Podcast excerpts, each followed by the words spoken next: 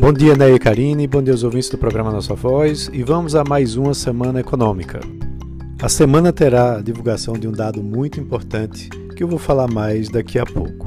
Mas antes disso, eu queria mencionar que, apesar da gente ter fechado a semana passada com a queda no Ibovespa, o mês de abril foi bastante positivo para esse índice, com principalmente resoluções importantes no âmbito político aqui dentro do país e também um otimismo externo, né, conforme a vacinação contra o coronavírus tem avançado, principalmente lá fora.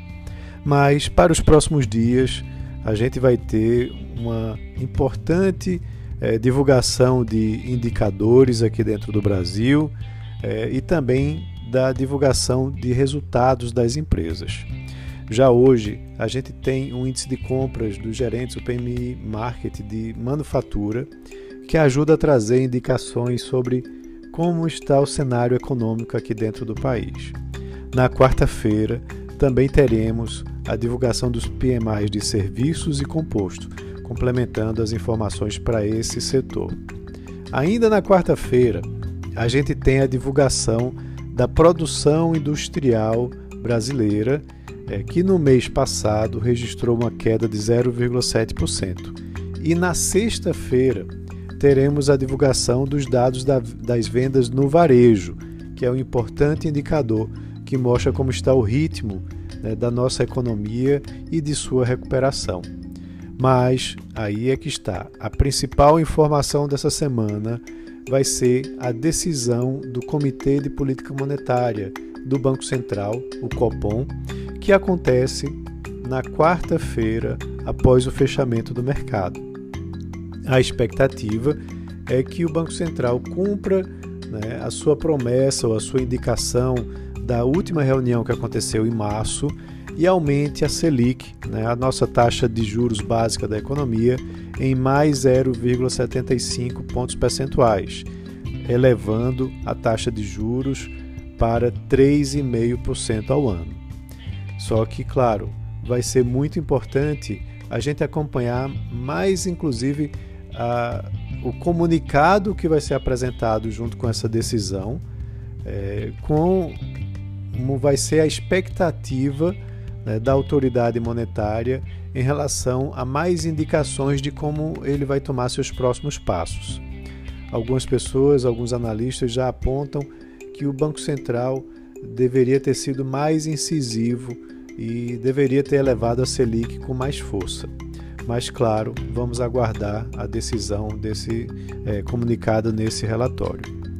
No lado corporativo, temos uma é, semana bastante agitada com divulgações de resultados do primeiro trimestre é, dos bancos, principalmente, com o Itaú, Bradesco, Banco do Brasil divulgando resultados, bem como outras importantes empresas como Braskem, Ambev, B2W, e lojas americanas. Serão pelo menos 35 balanços sendo divulgados essa semana.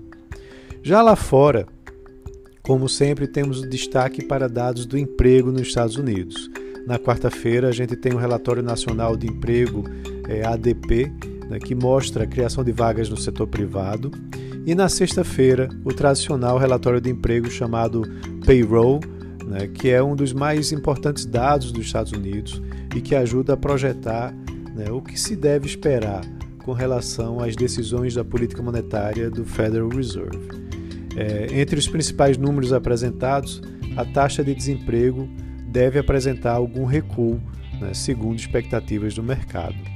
Também teremos é, alguns dados de PMIs né, nos Estados Unidos é, e lá na China, na quinta-feira à noite, essa quinta promete ser bem agitada, com dados da balança comercial e dos números de, é, das importações e importações, principalmente daquelas é, empresas que são ligadas a commodities, como as mineradoras. A gente sabe que há uma pressão muito grande, muito forte sobre as commodities, principalmente as commodities minerais, é, e o mercado tem acompanhado bem de perto como que o desempenho desses preços pode afetar aqui também dentro do Brasil. Então é isso. Um ótimo início de semana a todos e um forte abraço.